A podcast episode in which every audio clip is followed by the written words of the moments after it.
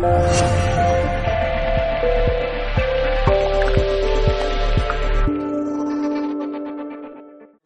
segunda conferencia, en este caso la que va a dar, la que va a impartir Manuel Jesús Palma y que va precisamente de música maldita. Un interesante tema que seguro que os va a interesar y que de alguna forma nuestro compañero tenga mucho que contarnos a este respecto. Por tanto, os dejo con él y será él quien nos ilustre. Muchas gracias.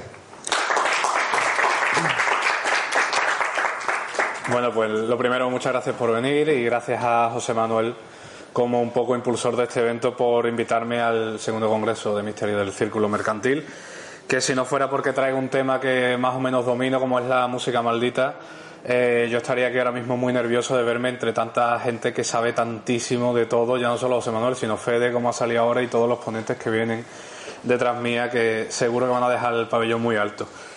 Y yo quiero empezar esta conferencia, esta pequeña charla, eh, retrotrayéndome un poco, vamos a ir dando saltos en el tiempo, como vais a comprobar, hasta el año, mm, pues probablemente finales de la década de los 40, principios de la década de los 50, eh, en los que en una carretera de Albuquerque, en Estados Unidos, pues eh, de madrugada casi, un coche tiene que frenar en medio porque se da cuenta de que ha habido un accidente. Ha habido un accidente trágico, un camión ha volcado y ya no solo eso, sino que en, medio de la carretera hay un montón de cuerpos sin vida, de cadáveres, todos ellos de indio Hopi, en este caso, pues una de las etnias de nativos americanos que había en, aquella época en Estados Unidos. Y bueno, eh, los pobres, eh, estos pobres indios que iban a ir eh, como trabajadores hacia, hacia una de las reservas que había allí, pues tuvieron la desgracia de morir en aquel accidente y esa imagen es la que se le queda en la retina a un joven de tan solo cinco años, ¿de acuerdo? Que se llamaba Jimmy. Y por más que su padre trató de evitar que Jimmy viera toda aquella escena dantesca, evidentemente, parece que el chaval con solo cinco años estaba muy, muy, muy interesado en todo lo que tenía que ver con aquello, con lo truculento, con lo macabro, y aquella imagen se le quedó marcada tanto es así que luego él, eh, cuando se hace mayor y llega a ser incluso un músico de gran éxito, considera que dentro de él eh, no vive simplemente su propio espíritu, sino que también hay varios espíritus de estos nativos americanos que él tuvo la desgracia de ver en aquel accidente. Por eso él mismo, más que un músico, se consideraba un chamán. Y supongo que muchos ya sabréis que estoy hablando, en este caso, de Jim Morrison, cantante de la banda de Doors una de las más importantes de rock en su momento. Y traigo la figura de Jim Morrison no por casualidad, sino para meter el primer tema de los que quiero hablar, que es el Club de los 27. El Club de los 27 es una de las maldiciones más famosas de la música, seguramente la más popular así a nivel ya más general, y nos habla de, de esos músicos tan conocidos que tuvieron la desgracia de morir a los 27 años, de casualidad o no de casualidad, pero todos murieron a esa edad. Jim Morrison no fue el primero, de hecho fue el último de los que mueren. Eh, él muere el 3 de julio, si no recuerdo mal, del año del 71 en París, además porque había estado eh, exiliado de Estados Unidos por todas las eh, cuentas pendientes que tenía con la justicia. Era un tipo al que le gustaba desmadrarse bastante en los conciertos y por ello pues tenía eh, muchas órdenes de búsqueda y de captura en Estados Unidos y tuvo que irse a París también un poco hastiado ya de la música que hacía se dedicó a escribir en los últimos meses de su vida y con 27 años ese 3 de julio de 1971 se descubre su cadáver evidentemente sin vida en su piso del barrio de Marais o de Marais para los que no tienen tampoco como yo muchos estudios en francés. Eh, se descubre el cadáver de Jim Morrison y bueno, pues algo muere con, Jim Morrison, no solo el mismo, sino gran parte de esa contracultura que se había vivido en los últimos años en Estados Unidos, porque Jim Morrison, eh, después de haber triunfado con The Doors, después de haber hecho algunos de los discos más importantes de, aquellos años, de aquella época, eh, fallece siendo el cuarto dentro de la lista de esa primera tanda del Club de los 27 y es él precisamente, es esa muerte, la de Jim Morrison en el 71, la que da pie a empezar a hablar de este tipo de historias. ¿Por qué? Porque alguien se da cuenta, años después, de que en los tres años que van del 69 al 71, han muerto cuatro músicos bastante importantes, todos ellos a la misma edad, a la edad de 27 años. El primero de ellos fue Brian Jones. En el 69, Brian Jones era uno de los fundadores de, la banda de Rolling Stones y se, bueno, pues eh, prácticamente lo echaron de su banda pocos meses antes de morir, en el propio año 69. Eh, Jagger y en este caso Keith Richards decidieron que, bueno, la, la intención que tenía este Brian Jones no era la que ellos querían seguir con el grupo, así que patada y fuera. Y Brian Jones pues apareció también muerto en su casa de campo en la piscina, aparentemente ahogado. Pero bueno, eh, un hombre con 27 años es complicado que en una piscina se ahogue. especulaciones varias, desde luego vamos a ver que con todos estos miembros del Club de los 27 siempre hay mucho de leyenda detrás sobre sus muertes. Y Brian Jones es un poco el que inicia esa, esa maldición del Club de los 27. Al año siguiente, en 1970, tenemos dos muertes también bastante importantes de dos músicos que en ese momento pues estaban en lo más alto. El primero de ellos fue Jimi Hendrix, un guitarrista revolucionario en su instrumento, seguramente uno de los más importantes y una influencia brutal para todo el que vino después tocando la guitarra y dentro del rock en general. Y después también Janis Joplin, que es seguramente la cantante de rock más famosa de todos los tiempos, una de las voces más carismáticas que ha tenido el estilo y que murió meses después eh, del propio Hendrix. Eran buenos amigos los dos, se conocieron en, en precisamente en el festival que, es un poco el que, el que, más que inicia, el que pone culmen ¿no? a esa contracultura de finales de los 60 en Estados Unidos. Ambos participaron allí y ambos tuvieron ese, ese mismo fatídico final en el año 70. La muerte de Morrison en el 71 supuso también ese punto de inflexión en el que muchos ya dijeron, oye, no es casualidad que haya tanta gente que muera a los 27 años. Esto tiene que ser una especie de maldición. Bueno, no se habló demasiado del tema en años consecuentes porque no hubo tampoco muchas más muertes. Tuvimos un par de décadas relativamente tranquilas, pero sí que es verdad que esto del Club de los 27 se quedó como algo más o menos dentro de la, dentro de la sociedad, no dentro de la cultura popular. Y el siguiente ínclito miembro del club que entró a formar parte del mismo ya tuvo que tenemos que esperar hasta el año 94 y fue nada menos que Kurt Cobain, cantante y guitarrista de los míticos Nirvana que representó, yo creo que en su momento incluso más eh, con perspectiva que los cuatro anteriores. Tal vez el caso más cercano sea el de Morrison, porque también era un tipo bastante carismático, pero es que Kurt Cobain en su momento era la mayor estrella musical del mundo en los años 90, gracias a la creación del, del, estilo grunge y gracias a que todo, todos los jóvenes de aquella generación X en Estados Unidos estaban totalmente vinculados con su música.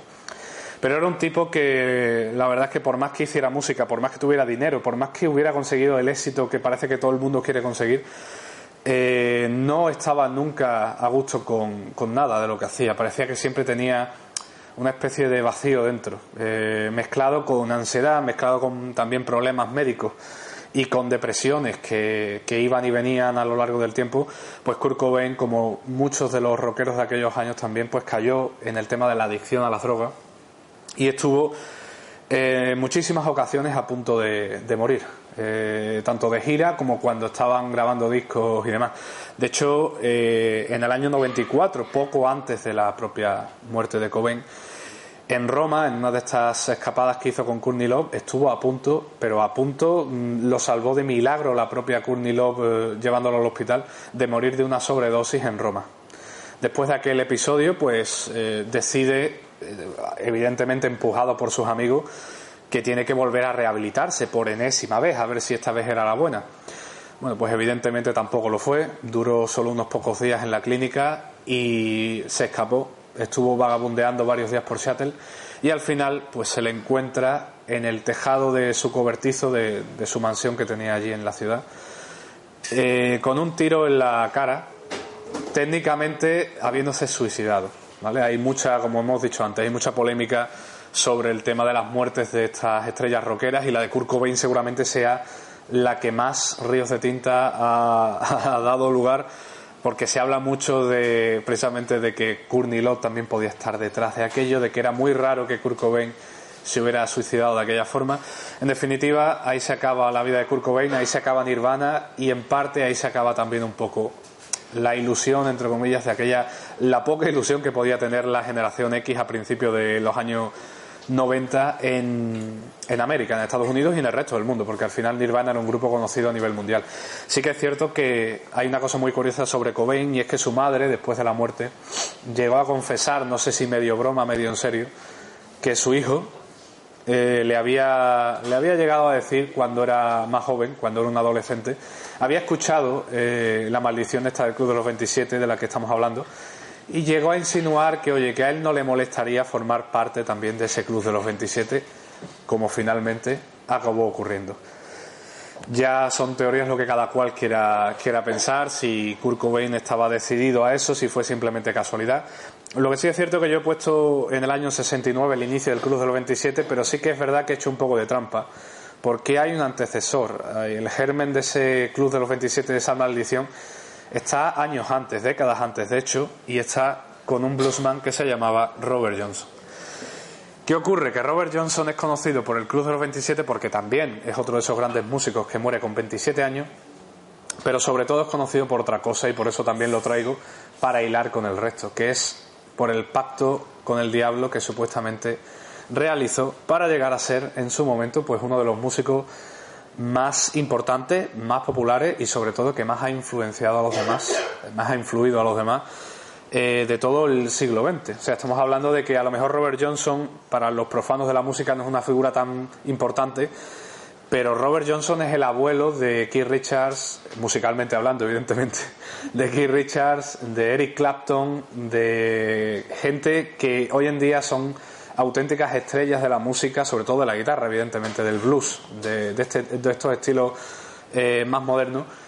El iniciador, el que lo comienza todo, el que pone la piedra para que todo eso se erija es Robert Johnson. Y Robert Johnson tiene pues esa doble pátina, esa eh, leyenda oscura que mezcla tanto su parte eh, satánica, por así decirlo, o fáustica, a mí me gusta más hablar de pacto fáustico que pacto satánico, y su parte del Club de los 27, que en este caso, como veréis, mm, no fue un suicidio, ni mucho menos, no fue abuso de drogas, tampoco fue algo mucho más mundano.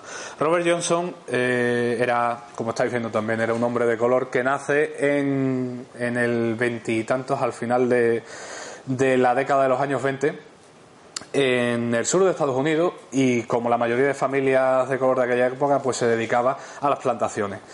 Entonces su madre intenta que Robert esté eh, en, el, en, el, colegio, que, que aprenda, ¿no? que tenga más o menos una base cultural, pero a Robert no se le da nada bien aprender, no se le da nada bien los estudios. Él lo único que quiere es tocar la guitarra y tocar la armónica. Y eso es a lo único a lo que se dedica.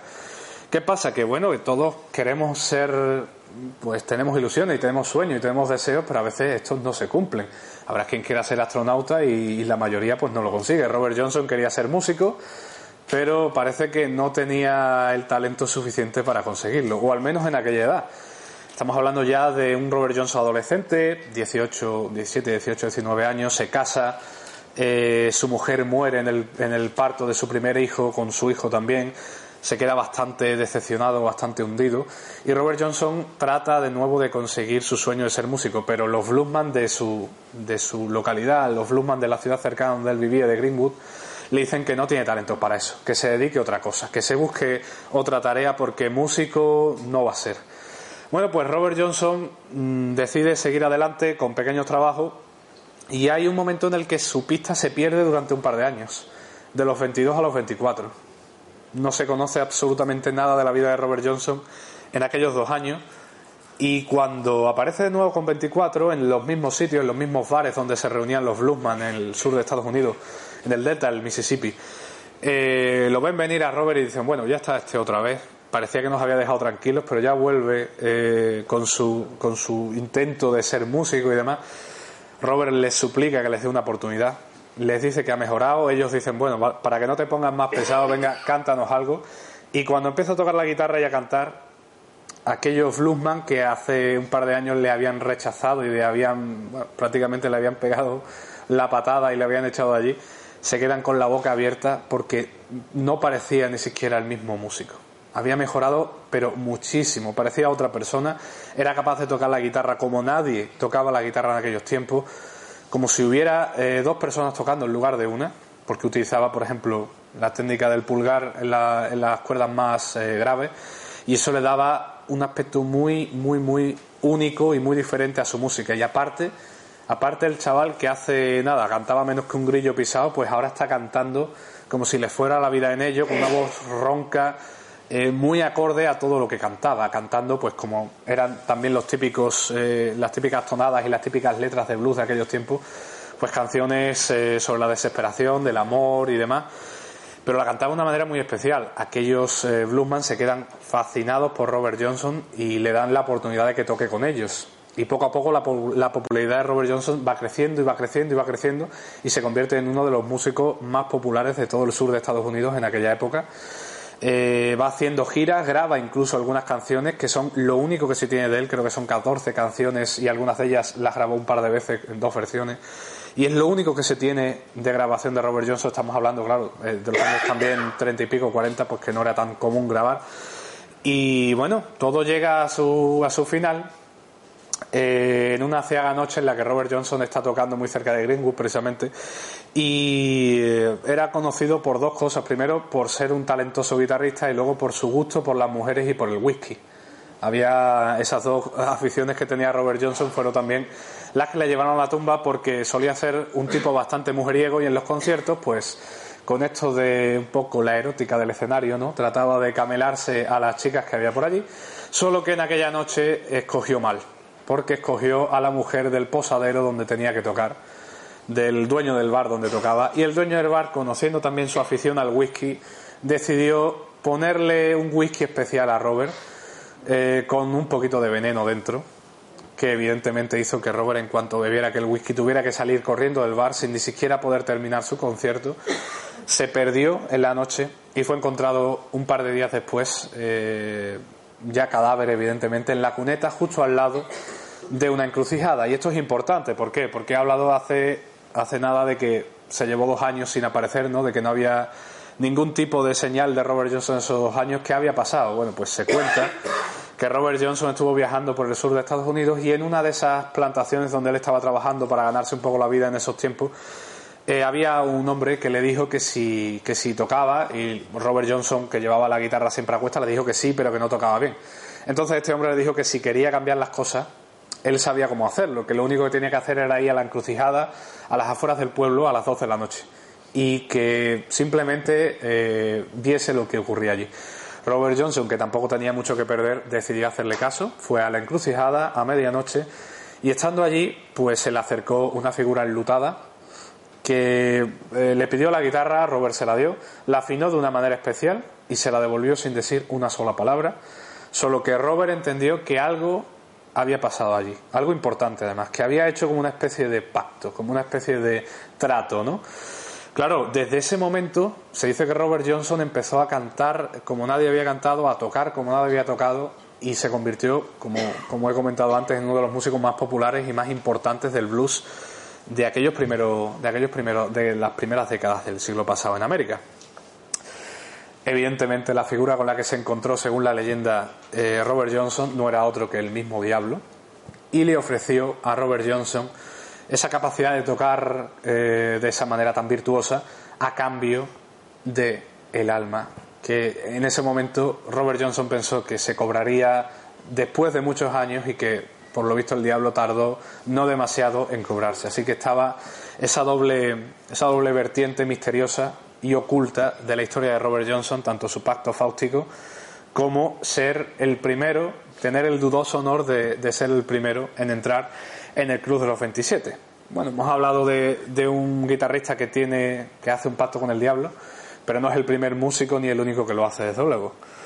Quiero comentaros también un poco sobre Giuseppe Tartini, muy rápido, porque sé que tampoco me va a dar mucho tiempo. Giuseppe Tartini en su momento llegó a ser el inventor, por así decirlo, del violín moderno, tal, tal y como lo conocemos ahora mismo. Es el revolucionario más grande del instrumento que existió en el siglo XVIII. Y gracias a no solo a las obras que hizo, sino a cómo cambió la manera de entender y de tocar el violín, hoy en día somos capaces de, escuchar obras como, por ejemplo, la más famosa del propio Tartini, que no es otra que el Trino del Diablo, que es un nombre muy no sé, que llama mucho la atención, ¿verdad? Muy llamativo para, aquella época incluso. Resulta que Tartini eh, estaba una de tantas noches pues durmiendo plácidamente en su cama cuando tiene un sueño. Él no considera que sea una pesadilla, él lo considera un sueño porque tampoco se asustó. En el sueño, mira por dónde estaba en esa misma habitación, acostado en esa misma cama, y ve como la figura clarísimamente de un diablo, como la tenemos, como aparece en la imagen, como la tenemos todos en la mente, ¿no? Con ese macho cabrío en este caso, pues tiene alas. En otro, todo esto seguro que Fede, José Manuel y demás os pueden hablar durante horas de cómo se pergueña la imagen que tenemos hoy en día en la mente del diablo y cómo todo esto tiene que ver con religiones anteriores y cómo se consigue hacer toda esa mezcla en la figura que tenemos hoy en día. Pues esa figura prototípica eh, llega a la habitación del propio Tartini coge su violín que él tenía puesto ahí eh, justo al lado de la cama y empieza a tocar. Y empieza a tocar una melodía tan brillante y tan ampulosa y tan increíble que Tartini se queda sorprendido y de, la emoción que le embarga se despierta en ese momento. Despierta Tartini y lo primero que dice, lo reconoce luego a un amigo suyo que hizo las veces también de biógrafo posteriormente, le reconoce que lo primero que hace cuando se despierta es correr a coger el violín, evidentemente, y tratar de imitar esa melodía que le había escuchado previamente en el sueño. Mm, al final la obra, El Trino del Diablo, eh, es seguramente la más popular de Tartini, es una obra maestra del violín, pero él mismo decía que estaba súper frustrado con esa obra porque no había llegado ni siquiera a una décima parte de lo que él había escuchado en el, en el sueño. O sea que imaginaos cómo debió ser de impresionante la melodía que escucharía Tartini en aquellos tiempos. Claro, aquí eh, simplemente se habla de un tipo que sueña con el diablo y luego hace una melodía que él, mismo ha soñado. Pero Tartini estaba seguro de que en parte también había hecho una especie de pacto diabólico, de pacto fáustico, para ser capaz de componer esa melodía, porque literalmente había aparecido de la nada. Un siglo después de Tartini llega otro, otro violinista que este seguro que suena un poco más, que es Niccolo Paganini, eh, si Tartini había sido el inventor del, violín moderno, pues Paganini es el que lo lleva un paso más allá. Si Robert Johnson había sido un poco el que inicia todo el tema del blues y el rock and roll, Jimi Hendrix hubiera sido también el revolucionario de la guitarra, pues Niccolo Paganini era el Jimi Hendrix de su época. Y además no, no iba tan desencaminado porque era una auténtica estrella del rock de aquellos tiempos. Era un tipo que sabía venderse muy bien en el escenario, que sabía eh, eh, que tenía un carisma tremendo. Ahí veis uno de los retratos y él tenía fama de ser, dejémoslo en poco agraciado, ¿vale? Pero parece que además era bajito, tenía una cosa de las, de las importantes de Paganini es que tenía una malformación, al parecer, en su, en su cuerpo que se notaba sobre todo en las extremidades, era que tenía los dedos mucho más largos de lo habitual, lo que hoy se conoce como síndrome de Marfan, y que seguramente fue una de las claves para que él llegase a tocar el violín como llegó a tocarlo y a componer como llegó a componer porque era capaz de hacer cosas que nadie había hecho antes, ni siquiera el propio Tartini. Bueno, pues eh, Paganini reconocía que tal vez no era el tipo más agraciado del mundo, pero que cuando tocaba el violín las mujeres acababan arrastrándose a sus pies y cayendo ante la tentación. Claro, Paganini tocaba de una manera, como he dicho antes, que es, tremendísima. O sea, nunca se había visto a nadie tocar de esa forma, utilizar el violín con tanta fiereza, pero que a la vez fuera de una manera tan, tan intensa y tan romántica. Estamos hablando del siglo XIX también. Eh, total, que empezó a haber gente que ya esto pasaba siglos antes con otro tipo de historias también que decía, oye, este señor toca demasiado bien, demasiado, demasiado bien para ser incluso humano, ¿no? Yo creo que Paganini no es el que está tocando el violín, que el violín lo está tocando el diablo, porque Paganini ha hecho un trato con el diablo para ser capaz de tocar estas piezas y es el diablo el que le ayuda.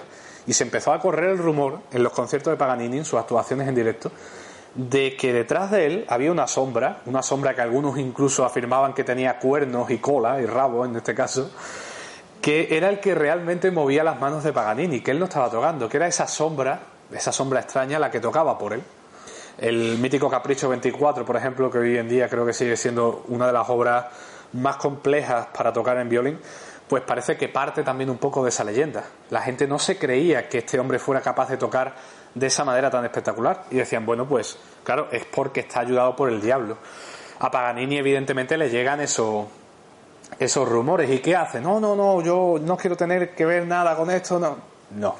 Paganini sabe que esto es buena publicidad que esto es marketing y Paganini es el primero que utiliza todo esto de, su relación con el diablo para ganar en importancia, para ser más conocido. Y él mismo, incluso, cuando llega el momento, también hace, hace porque la gente siga hablando de, ese, de esa posible relación porque utiliza, es uno de los primeros también en utilizar fuegos artificiales, en utilizar humo y juego de luces en el escenario, para que la gente crea que está viendo esas sombras que siempre decían, ¡guau! Hay sombras tocando detrás de Paganini. Pues él le decía, oye, ¿qué queréis esto? ¿Qué queréis sombras? ¿Qué queréis diablo? ¿A qué queréis cosas satánicas? Pues os voy a dar dos tazas de esto. Y así es como su fama también llegó a ser tan, tan grande que, bueno, en su momento era el violinista mejor pagado y más popular, pero todo esto también tiene su parte mala porque cuando muere Paganini todos esos rumores siguen existiendo y eh, se le impide a su hijo enterrarlo durante cinco años en un cementerio eh, en el cementerio de Padua, en este caso, que era en el que él quería ser enterrado, porque eh, el cardenal, el obispo, el que estuviera encargado de aquella diócesis allí en, Italia, decía que cómo se iba a enterrar a una persona en el cementerio cuando había dicho que había hecho un pacto con el diablo. Pues hasta ese punto llegó eh, la historia también de Paganini. Fue el primero en utilizar toda esa relación, pero no el único. Seguro que a estos jovenzuelos también lo conoce mucha gente por aquí. Son los Rolling Stones. Y en los años 60, como a mí me gusta decir, en, Reino Unido y en el resto del mundo también.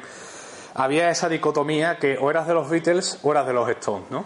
Pues los Beatles eran los niños buenos, ¿no? los, pues no sé, los, los, chicos que toda madre quiere para su hija, ¿no? Y los Stones, pues como ese papel ya estaba pillado, decidieron ser por los macarrillas, ¿no? Los rockerillos del barrio. Entonces, pues para dar esa imagen, para seguir, para seguir dando esa imagen tan cruda y tan, de malotes, por así decirlo, dije, oye, ¿qué, tenemos que hacer? Aparte de la música, tenemos que hacer algo más, ¿no? Oye, y si tiramos un poco de todo esto de, del diablo y de la influencia satánica y demás, ¿creéis que nos serviría? Oye, pues mira, les vino de fábula, desde luego.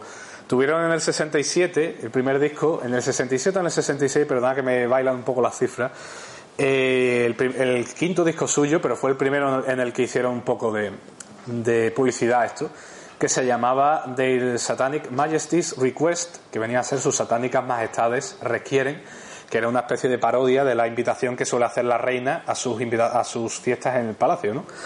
Bueno, pues se les quedó ya ese sobrenombre, el de sus satánicas majestades. Hoy el día vienen los, Stones a tocar aquí a España y los telediarios escucháis, han llegado sus satánicas majestades a Madrid, a no sé dónde, pues se les quedó aquello.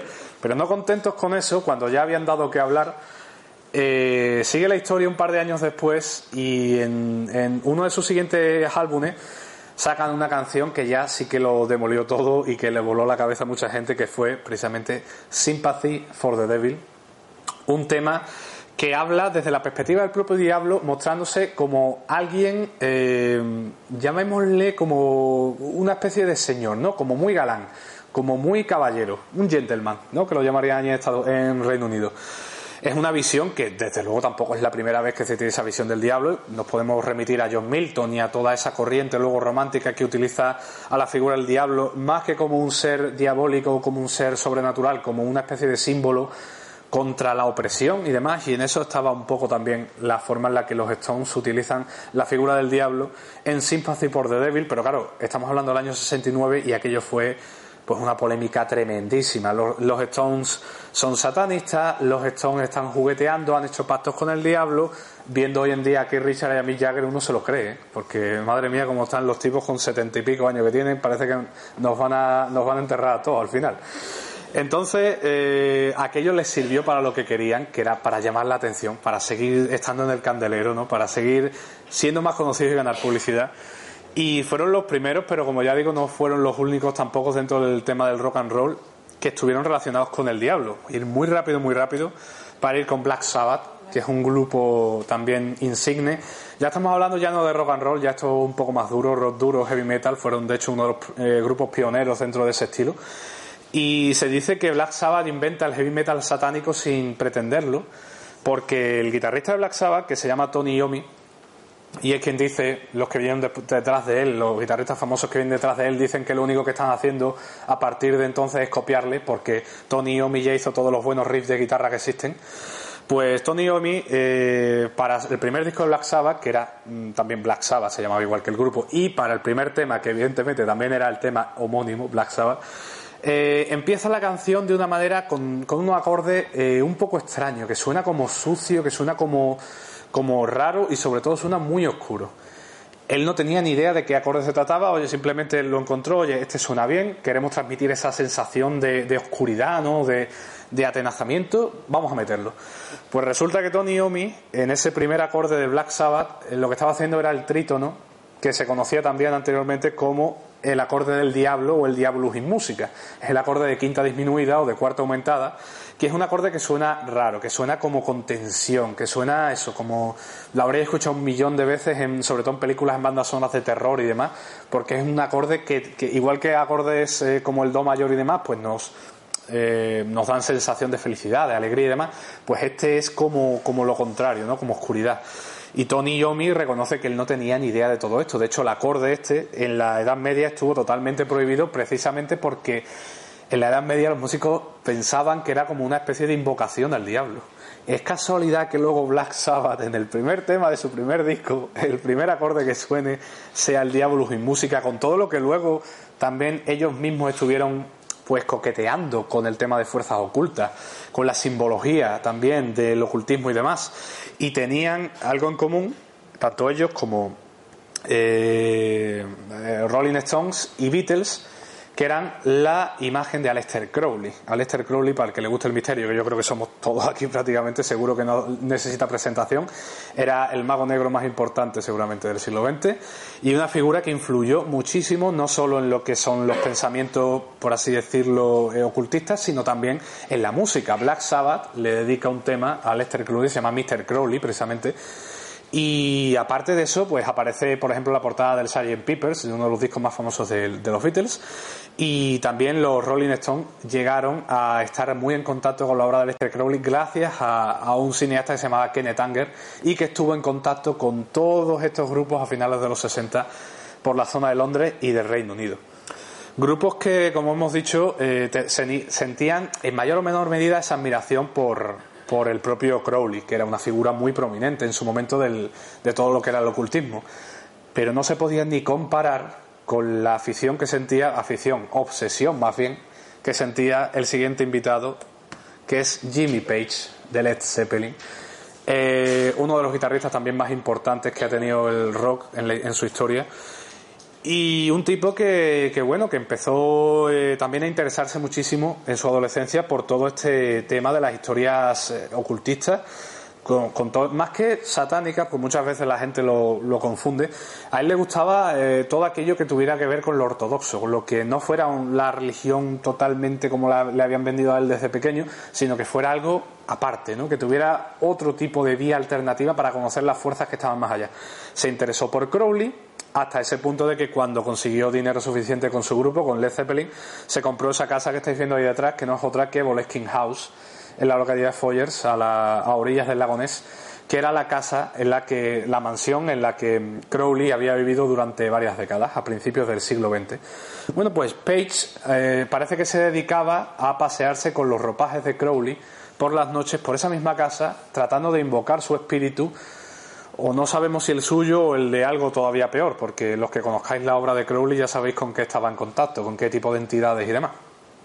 Bueno, parece que aquello también se cobró su factura posteriormente. Jimmy Page eh, visitó eh, años después, en el año 75, la abadía de Telema, que es otro sitio de poder muy relacionado con Aleister Crowley, y tras esa visita, junto con Robert Plant, que era su compañero del grupo, la familia de Robert Plant precisamente eh, tiene un accidente en el sur de Grecia, si no recuerdo mal, y están a punto de morir todos.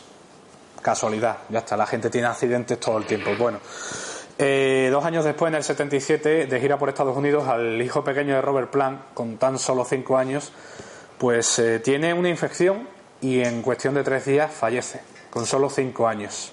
Robert Plant se tiene que cuestionar muchísimas cosas. Todo esto le pasa a Robert Plant, que parece que es el que al que le ha salpicado, perdón, el tema del, del ansia ocultista de Jimmy Page. Pero sí que es cierto que todo ya salta por los aires definitivamente en el año 1980, cuando John Bonham, que era el batería del grupo, decide que es una buena idea pues beberse 40 chupitos de vodka dice, oye, ¿qué me falta por hacer ya en esta vida? He grabado discos, he tocado ante miles de personas, voy a ver hasta cuánto resisto bebiendo vodka. pues parece que los 40 fueron suficientes para dejarlo inconsciente y para que muriera ahogado en su propio vómito, como los grandes rockeros, en una de las mansiones de Jimmy Page, no en esta, no en Boleskine House, sino en otra que tenía en Inglaterra, poniendo fin no solo a su vida, sino a lo que era Led Zeppelin hasta ese momento. Es verdad que ellos luego se han reunido, pero bueno, yo prefiero dejar a Led Zeppelin ahí en el año 80, que es cuando dejan de grabar discos y demás. Y todo acaba precisamente con, la muerte de Joe Bonham. Hay quien dice que detrás de todas esas desgracias que se van sucediendo a partir del año 75, no hay otra cosa que el, afán de Jimmy Page por entrar en contacto con fuerzas ocultas que parece que en realidad nunca llegó a controlar. Y para terminar ya del todo, muy rápidamente, eh, hemos hablado de música maldita, pero sobre todo de músicos malditos, ¿no? Vamos a hablar sobre la canción maldita más conocida de todos los tiempos, que seguramente que os suene, que es Gloomy Sandy. Gloomy Sandy es una canción que la compone eh, Serez, perdonen por mi húngaro, tampoco eh, la compone el año 1933 eh, y es una oda a toda la melancolía y la tristeza de lo que ha traído de mal la guerra. En este caso, la, la Gran Guerra, como la llamaban en su tiempo, antes de la Segunda Guerra Mundial, la primera que hubo. Y bueno, todas esas desesperaciones la plasma en una melodía muy, muy, muy triste, muy melancólica, ¿no? De hecho, Gloomy Sandy viene a decir domingo sombrío, domingo melancólico, domingo, pues eso, eh, domingo también todo lo que tenga que ver con toda esa oscuridad, toda esa melancolía. Total, eh, él tiene esa letra primera que luego la cambia por un amigo suyo, un amigo suyo que es poeta y dice, oye, la, canción está perfecta, pero yo quiero cambiar la letra y la voy a hacer, le voy a dar otra vuelta de tuerca, porque si no es demasiado triste todavía, vamos a hacer que la letra hable de un amante que se va a suicidar porque su novia ha muerto y la única manera que tiene de reencontrarse con ella es morir, evidentemente, suicidándose. Bueno, pues así es como nace la leyenda de Gloomy Sunday, la canción que supuestamente induce al suicidio eh, y que hace que desde su lanzamiento ya en la propia Hungría decenas de personas se suiciden. Al escuchar la canción se encuentren en sus casas con el disco, con el vinilo de la canción puesto, eh, se encuentren fallecidos a lo largo de todo el Danubio, lanzándose al, río, que era algo bastante común por, por lo visto allí en Hungría en aquellos tiempos con notas en las que hablan sobre Gloomy Sunday y toda esa fama ha acompañado la canción desde entonces, sobre todo cuando cruzó el charco y llegó a Estados Unidos eh, en una versión en inglés, ya en su lengua evidentemente, eh, que popularizó en este caso Billie Holiday, que era una de las grandes musas de la, de la música americana en aquellos tiempos. La, la versión de Billie Holiday seguramente es la que hayáis escuchado la mayoría porque es la más conocida de todas, la más popular. Y la canción, eh, cuando la grabó Billie Holiday, ya traía esa leyenda negra detrás, ¿eh? Y siguió y siguió y la gente decía que Gloomy Sunday estaba matando a personas, que estaba haciendo que personas se suicidasen también en Estados Unidos. Llegó hasta tal punto la histeria de que muchas eh, emisoras de radio decidieron eh, censurar la canción. Oye, por lo que pueda pasar, seguramente no sea nada, pero mm, oye, mira, por si hubiera cualquier tipo de duda o lo que sea, preferimos no jugárnosla. Así que estuvo baneada en la radio, pero no solo en radio de Estados Unidos, en la propia BBC estuvo la canción prohibida durante décadas. O sea, estoy hablando de que hasta finales de los 80, principios de los 90, Gloomy Sandy no se pudo escuchar en la BBC. La BBC que estamos hablando de la cadena pública probablemente más prestigiosa del mundo. Bueno, pues la canción ha seguido también con esa leyenda negra a la que se han sumado eh, posteriormente, por ejemplo, su propio autor, Rezo Seres, que muere eh, después de haber intentado suicidarse, no muere al suicidarse, al lanzarse de un edificio, pero muere después por las, por las evidentemente por las heridas que le provoca eh, ese acto. No muere justo después de haber hecho la canción, como muchos dicen, mueren años y años y años después, cuando seguramente todavía el tipo sería rico gracias a los derechos precisamente de la canción. Así que yo no sé si, decir que Gloomy Sandy para él propició ese suicidio, ¿no? Y también hay varios casos en los que parece que hay cierta relación, como por ejemplo el del vocalista de la banda The Associates, una banda escocesa que se llama Billy Mackenzie y que hizo una versión de este tema en los 80 y que posteriormente, también años después, aparece también eh, sin vida después de haberse suicidado. ¿Es Gloomy Sandy una canción maldita? Pues es probablemente lo más parecido a lo que hay de una canción maldita, porque al final como yo suelo decir también, y con esto termino, para bien o para mal, para lo bueno y para lo malo, para la luz y para la oscuridad, la música es la forma más importante de magia que tenemos hoy en día. Así que muchísimas gracias.